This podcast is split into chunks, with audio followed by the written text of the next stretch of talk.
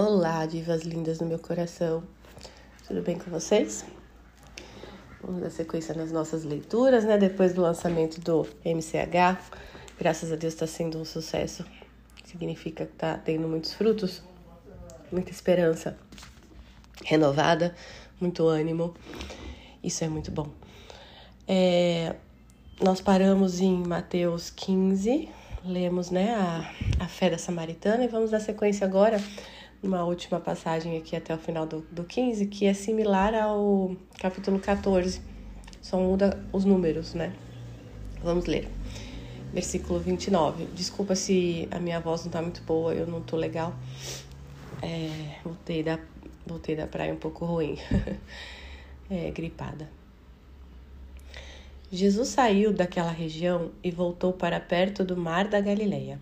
Subiu uma colina e sentou-se ali.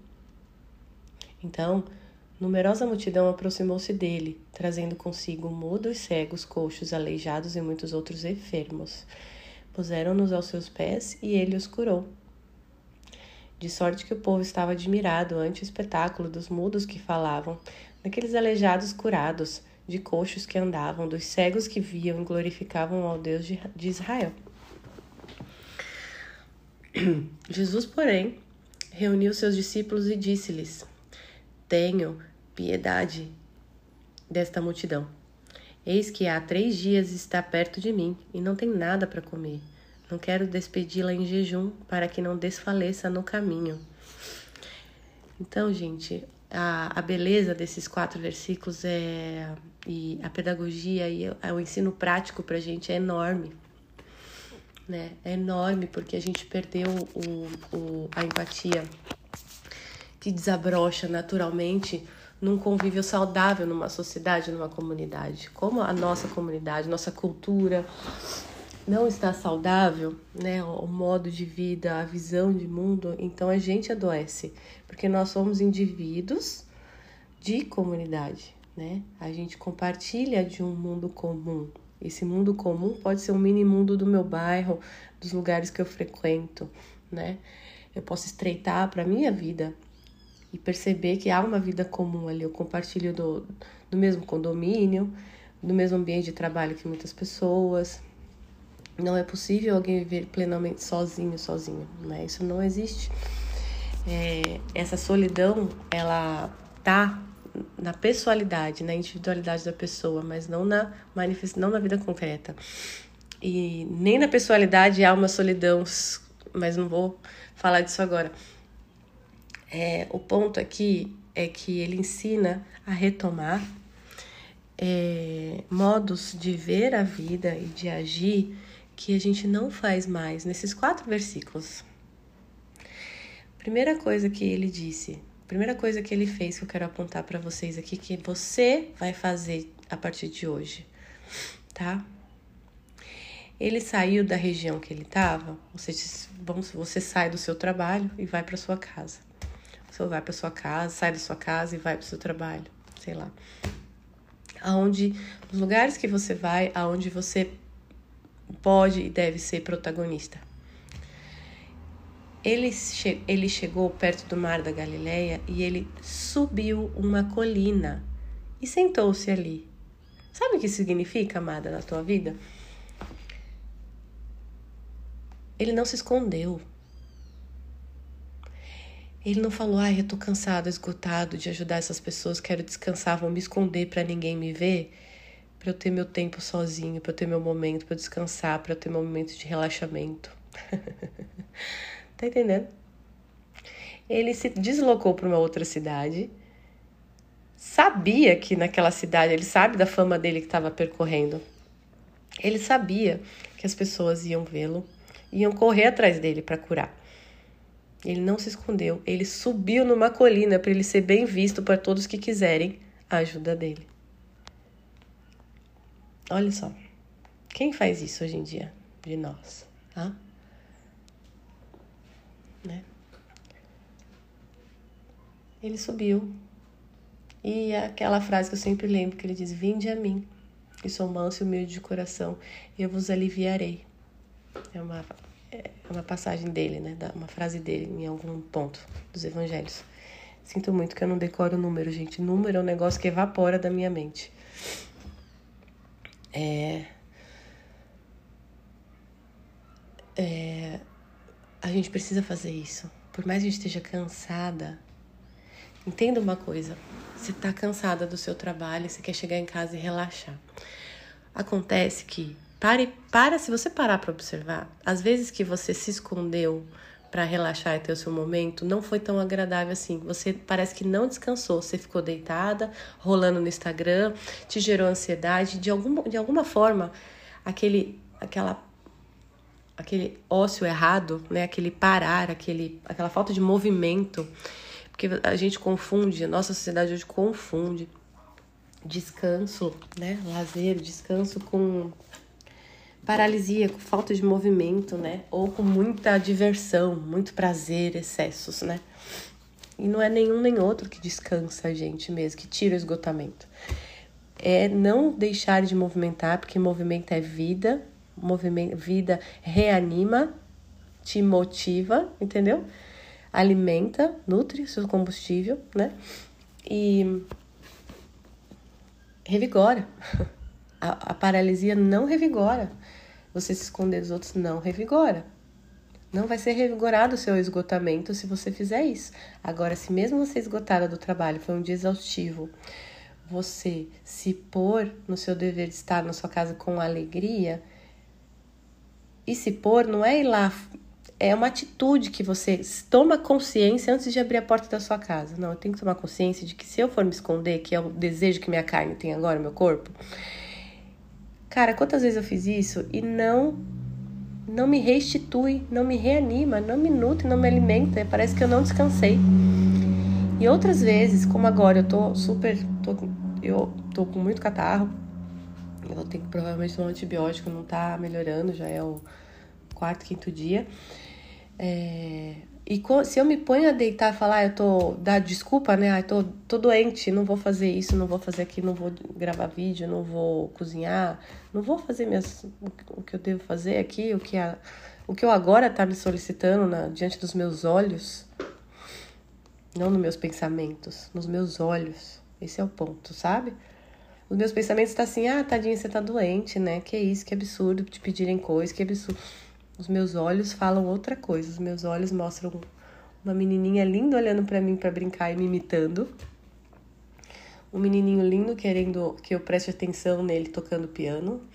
Um marido me admirando. Uma funcionária fazendo o melhor que ela pode ali na comidinha. Ela ama cozinhar, mas é, tá aprendendo muitas coisas da cozinha. E fica olhando, buscando a minha aprovação diante dos meus olhos está acontecendo tudo isso. O meu Instagram, vocês me mandando mensagem, muitos directs, muitas caixas, graças a Deus, de pessoas querendo melhorar, mulheres lindas querendo melhorar. Quando eu olho as coisas diante dos meus olhos e não dos meus pensamentos, né? É... E eu faço isso antes de abrir a porta, tomo consciência dessa situação, eu consigo, embora cansada, voltar a minha atenção não para o meu cansaço, mas para os meus olhos, porque meus olhos estão vendo ali na minha frente, que são as pessoas que eu amo e que estão me amando. Elas estão assim na expectativa, estão me olhando, é porque elas me amam. Esperam algo de mim. A gente, a gente espera algo de quem a gente ama, a gente não espera algo de quem a gente não ama. Então, se seu marido está esperando algo de você, se filho está esperando algo, é porque eles te amam, te admiram, te respeitam, querem estar com você, né? Então, é, se ponha, senta na colina, não se esconda. As pessoas que precisam de você, que te amam, que te respeitam e que confiam em você, que precisam da sua ajuda, vão te procurar. Não enxerga isso como um fardo. Não enxergue isso como se estão me sugando pelo amor de Deus, não caiam. Isso não é empoderamento feminino. Estão me sugando, estão me usando, estão me oprimindo. Tem um vídeo que tá viralizando aí no, de uma atriz famosa antiga da Globo, né? Que chama Senhora, uma atriz muito boa, inclusive, mas coitada, né? Só tá falando merda ali naquele negócio. Mas é sentimentalista aquilo. E é o brasileiro é assim, né? Eu quero alguém para me consolar, não para me ajudar a ser melhor, mais forte, mas para me consolar, né? E aquele vídeo ela faz bem isso. Ela direciona para as mulheres e fala: olha, nunca deixe alguém te é, diminuir, nunca deixe alguém te, te gastar. Olha, amados, eu não, eu, eu não lembro ao certo as frases que ela usa, mas eu lembro muito bem do, da motivação e intenção que tem uma conotação muito perigosa e dúbia aí. Porque há mulheres que escuta isso cai no erro de se fechar, de se esconder ou de ignorar as pessoas que amam, acreditando que isso é alimentar a autoestima. Acreditando que isso vai nutrir a alma dela, entendeu? E aí aquela aquela situação clichê que está acontecendo, né? Você se não se deixa gastar e se preserva. Se preserva do quê? De viver, né? E acho que eu, a, se preservar é vida. Preservar a saúde, preservar é, que as pessoas te esgotem, te gastem, te usem, é vida. Mas isso é a vida material. Isso é a vida da escultura. Isso é a vida dos minerais a gente preserva, né? Uma escultura, um bibelô, a gente guarda na cristaleira para preservar, né? É para sobreviver em gerações e gerações, porque aquilo não tem alma. Não tem vida. Então, se preservar é para quem não tem vida tá certo?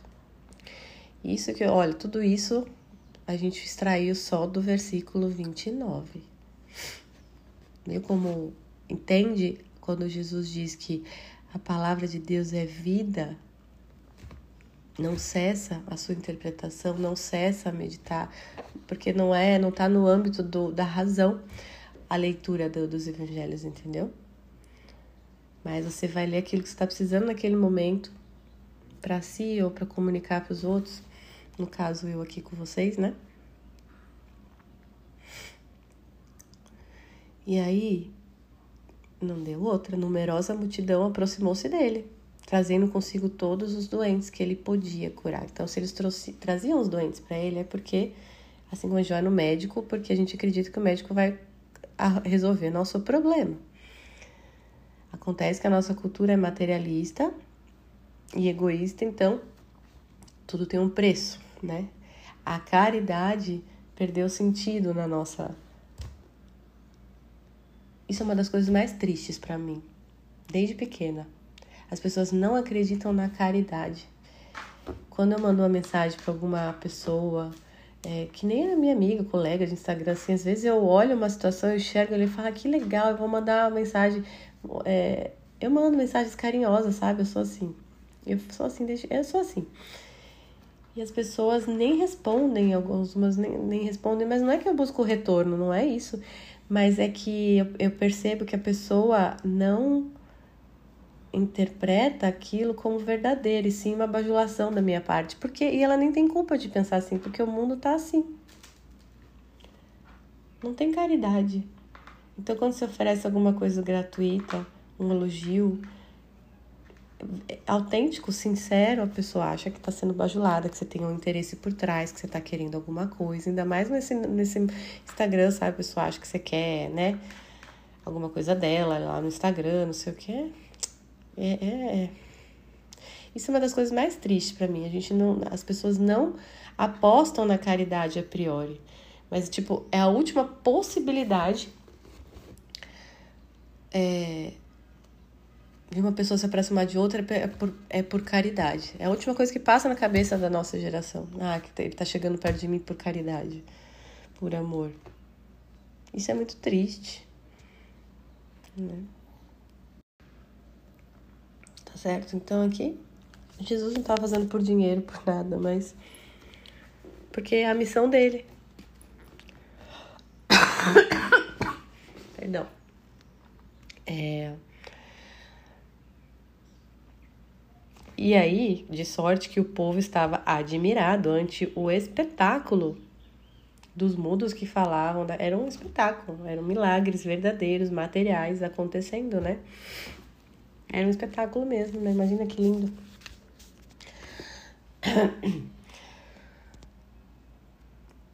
E imagina esse povo, né? Que se não pensava o que, que ele vai me pedir em troca. Que preço que vai ter isso, né? Que é o que a maioria das pessoas pensam hoje, né? Já pensa assim, nossa, o que, que a pessoa vai me pedir em troca? Eu vou amarrar meu burro. Isso é muito triste, que a gente nega, às vezes, favores por causa da dureza do coração das pessoas que pode usar isso como moeda de troca, né, para te segurar para, né? É um ciclo que acontece no nosso mundo, isso é muito triste. muito mesmo. Não façam, não sejam esse tipo de pessoa. A especial a mulher, a mulher tem que ser generosa. Lembra? Da, a virtude da generosidade é uma marca feminina. Não falo generosidade material, porque generosidade material é marca masculina. Porque a matéria, é, eles dominam ah, isso aqui eu troco esse carro, eu compro outro depois. Eles são menos apegados do que a gente é mais muquirana, né, materialmente. Por quê? Porque não é o nosso domínio. Então a gente fica, ai meu Deus, se eu não tiver depois, aí depois a gente não vai ter. Aí a gente fica preocupado com as contas, né? Essa é a explicação. A gente se preocupa com as contas e dá vazão para essa preocupação que é errado. A gente tem essa preocupação por quê? Porque a priori não é nosso talento, nossa habilidade natural cuidar das coisas materiais, né, dos negócios materiais, essas coisas. Então a gente guarda, a gente recicla, a gente troca. O homem não, né? Você vê que um dos grandes problemas entre casais é que o marido não guarda dinheiro, gasta muito com a mãe dele, gasta muito com os filhos da, do casamento anterior e não tem e a mulher entra em dois problemas aí, que é da queda que é uma qualidade feminina, mas que ela usa de um modo desordenado, né? Que é, é ser modesta. A, mode a modéstia, ela não é só na vestimenta, mas ela é no modo de vida. Então, você ser modesta é você ser bela, né? Então, você não gastar demais com tudo, usar... É, tudo é descartável, comprar, compra desnecessária, né? Isso é falta de modéstia.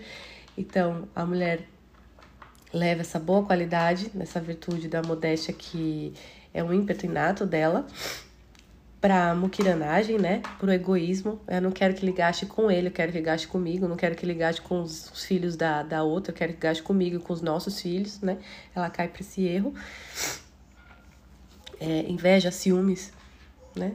Desejo de dominar, quero que ele gaste tudo, faça tudo primeiro comigo e que me peça, né? O desejo de domínio. A mulher desordenada, ela usa toda a sua essência, que seria para produzir bem, para dominar.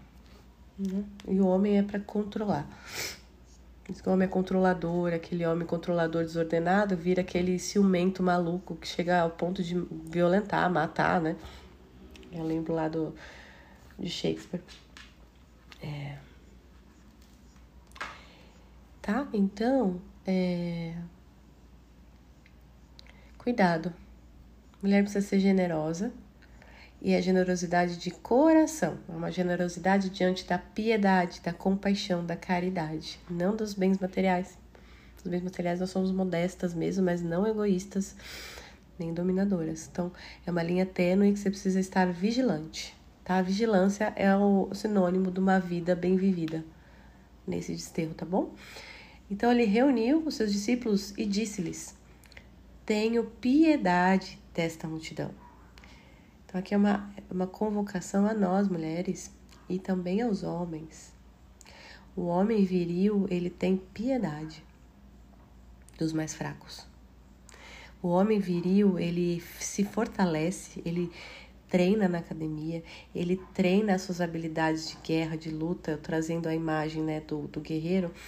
É, ou ele treina na faculdade, na sua formação, no seu trabalho, né, para empreender e tudo mais nos negócios, ele consegue adquirir essa força, essa, esse sacrifício de treinar ao invés de dormir, tomar cerveja e descansar, quando ele olha para os mais fracos e vê o quanto ele pode fazer por esses, pelos mais fracos. Crianças, mulheres, doentes, miseráveis, né? Mendigos, por isso para homem é muito bom a, a toca de Assis, né? Especialmente assim, cuida dos mendigos, isso é, é um ótimo exercício para formar homens, né? As crianças, os jovenzinhos, né? É muito bom eles terem contato com isso para virar homem, né? Cuidar dos mais fracos. Isso faz, recruta neles o desejo de ser forte. E aí eu trago isso para a vida da mulher, né? Você, se você se mostra é, toda autossuficiente, é, fisicamente, materialmente forte e emocionalmente forte, autossuficiente, não preciso de ninguém, eu tô com você porque eu quero, por, por opção, não porque eu necessito, é uma atitude errada. A mulher, presta atenção nisso, que isso é uma linha tênue também. A mulher não deve necessitar do outro materialmente para ela sobreviver, para ela viver. Ela, ela entende, por isso que a mulher precisa se formar, para ela se livrar dessas armadilhas que fazem ela casar por desespero. Ou negar um casamento por medo desespero também, né? Por isso que a mulher precisa se capacitar, formação do corpo, da alma intelectual, formação formativa mesmo, uma, um ofício, ter um trabalho, ter, dominar uma técnica, porque ela fica livre para dizer: eu vou casar com você porque eu necessito, meu coração necessita repousar no teu. Não é uma necessidade de cunho de sobrevivência mas é uma necessidade do meu coração, é uma necessidade da minha vontade. Eu quero amar você e ser amada. É esse, é, entende a diferença? A gente vai falar muito disso. Esses... meu trabalho com vocês é mostrar para vocês os limites que tudo que se diz aí nas vigências tem verdades contidas, mas passou do limite para lá ou para cá, excedeu. Então eu vou trazer vocês aprender a pensar e extrair a verdade dali, tirar os excessos,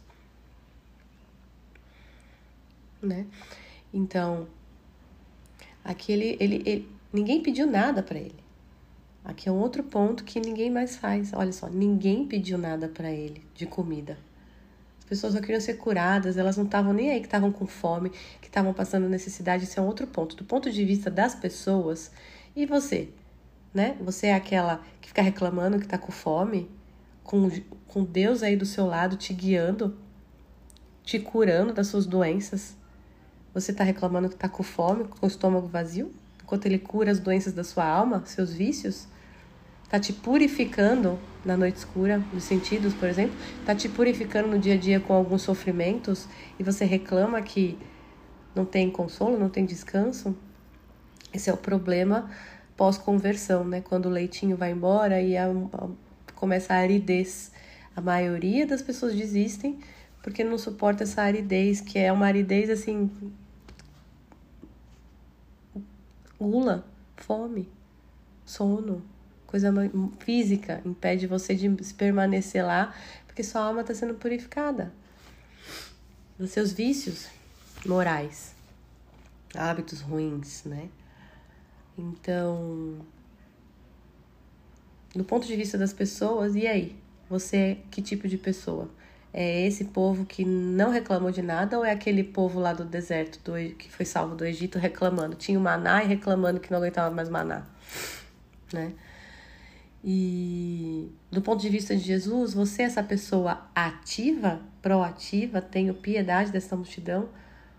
Você olha para o seu marido, para os seus filhos, para sua família, para os seus, os seus funcionários, para os seus colegas no Instagram, para os seus colegas, para seja quem for, com piedade.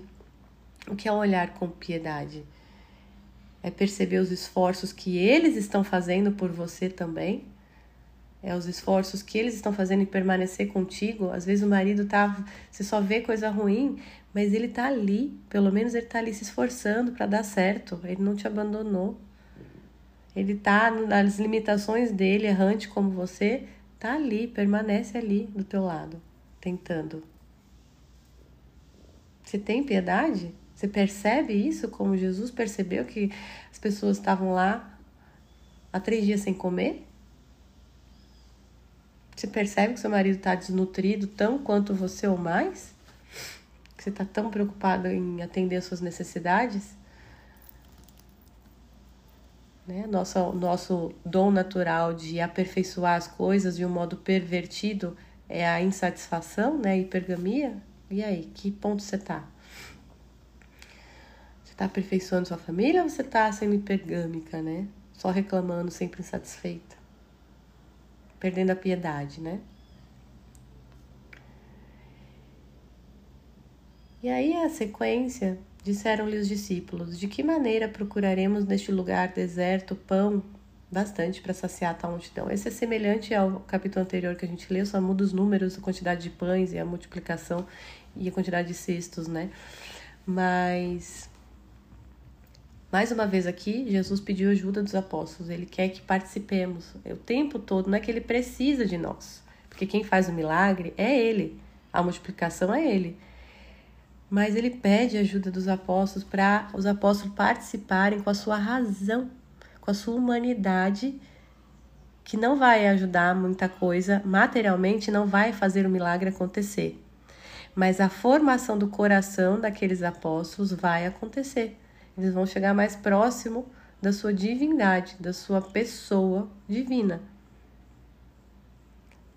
Quando Jesus põe os apóstolos a pensar, nossa, mas né? Eles, eles pensam de que maneira procuraremos nesse lugar, como é que eu vou conseguir isso, né? Quando você está preocupada, pensando em como atender a Deus e percebe como você é miserável e limitada, né? Como é que eu vou conseguir? É impossível isso que você está me pedindo.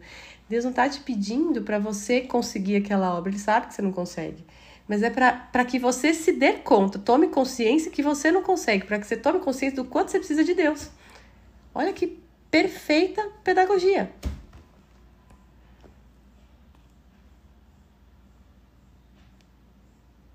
Entende? Então, quando Jesus viu que ele ficou lá preocupado, ele deu o máximo que ele pôde, pensou, usou sua razão, que a gente precisa usar nossa corporeidade, a nossa razão para manifestar, para se aproximar de Deus, que é assim que ele quer, que é assim que ele fez nós. Nós não somos anjos nem animais, nós somos humanos, então tudo passa pelo nosso corpo e razão, senão não se concretiza. Quando ele fez o que pôde, nossa, mas como eu vou fazer isso? E o que, que ele fez? Ele não tentou fazer sozinho peraí, ah, Jesus, peraí, eu vou resolver. Aí ele sai, tenta sabotar, tenta roubar, tenta fazer qualquer coisa, mas para atender o pedido de Jesus. Tá errado. Quantas de nós não faz isso achando que a gente vai conseguir atender o pedido de Jesus e não se toca que ele só pediu para que a gente olhe para ele e fala, putz, é impossível. Eu não posso fazer isso para você não porque eu não quero, eu quero muito, mas eu não consigo. Eu não sou capaz, eu não tenho essa força, eu não tenho essa capacidade. É para isso, amada. Então, muitos pedidos que Deus faz para você, Ele faz esse pedido para você assumir humildemente que você não é capaz. Não caia nos escrúpulos de satânicos que faz você se esgotar achando que vai conseguir sozinha. Aí é o esgotamento real, esse esgotamento de achar que você tem forças para realizar milagre. Não tem, amada. Então, quando Jesus te solicita alguma coisa pela vida, você está vendo que tá. E aí você tenta, tenta de qualquer custo, você tá se acabando. Não, volte para Deus e fala: Deus, eu quero, mas eu não consigo. Você precisa fazer um milagre aqui. E aí você deu o seu melhor, você percebeu sua miserabilidade, seus limites, você tocou seus limites. E quando a gente toca nos nossos limites, a gente se conhece. E a gente entende o que a gente é capaz e o que a gente não é. A gente aprende a dizer, então, sim e não. Que seu sim seja sim, seu não seja não. Você diz não, não porque você não quer, mas porque você não pode.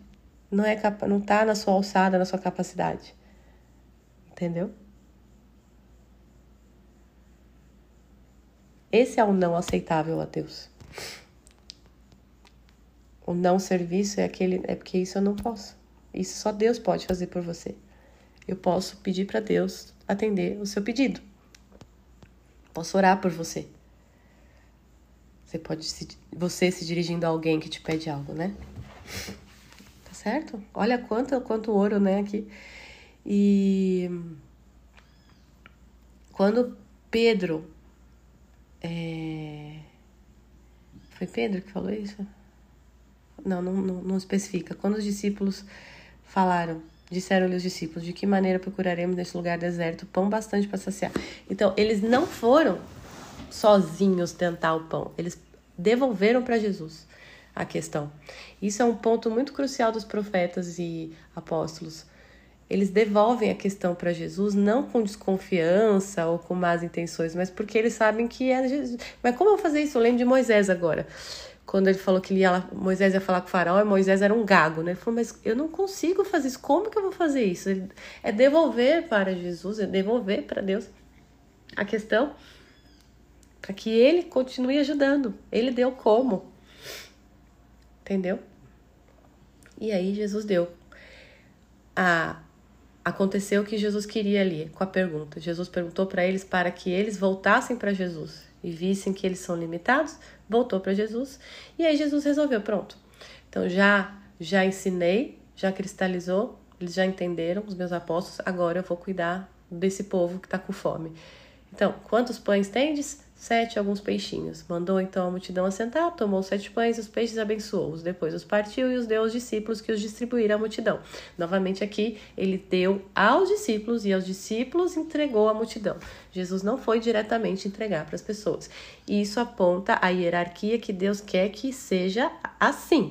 O sumo pontífice, que veio desde Pedro, até hoje e a intercessão dos santos, dos anjos, dos bispos, toda a hierarquia que ocorre terrena e celestial. Deus é um Deus de ordem. A hierarquia não serve para dizer quem é melhor ou pior, mas para manter tudo ordenado, perfeitamente ordenado e funcionando bem.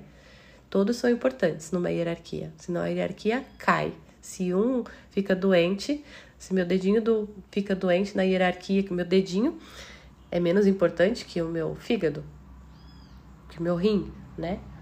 Mas se eu não cuido de um machucado no meu dedinho, ele pode me matar. Benedito Nunes morreu com, por causa de uma infecção. No, ele era já velhinho, né? Mas. É, entendeu? Eu acabo com a hierarquia do meu corpo. Você vê que o nosso corpo é hierárquico. Tem os órgãos mais importantes e os menos importantes, vitais, né? Só que todos são igualmente importantes no fim das contas. Se for ne algum negligenciado, desvalorizado, ah, eu desvalorizo o meu dedinho, desvalorizo. Você vai fazer o prédio inteiro, o corpo inteiro cair. Então, nesse sentido, aponta que não é, não existe quem é mais ou menos importante, mas existe é, uma ordem. Bom, todos comeram e ficaram saciados, e dos pedaços que restaram encheram sete cestos. Aqui é para mostrar a abundância de Deus, que multiplica e sobra. Né? Então, a desproporção que Deus nos oferece, né? Que Ele dá muito mais do que a gente merece, que nada a gente merece, a superabundância da graça, né? Então, onde abunda o pecado, superabunda a graça. Um beijo apaixonante.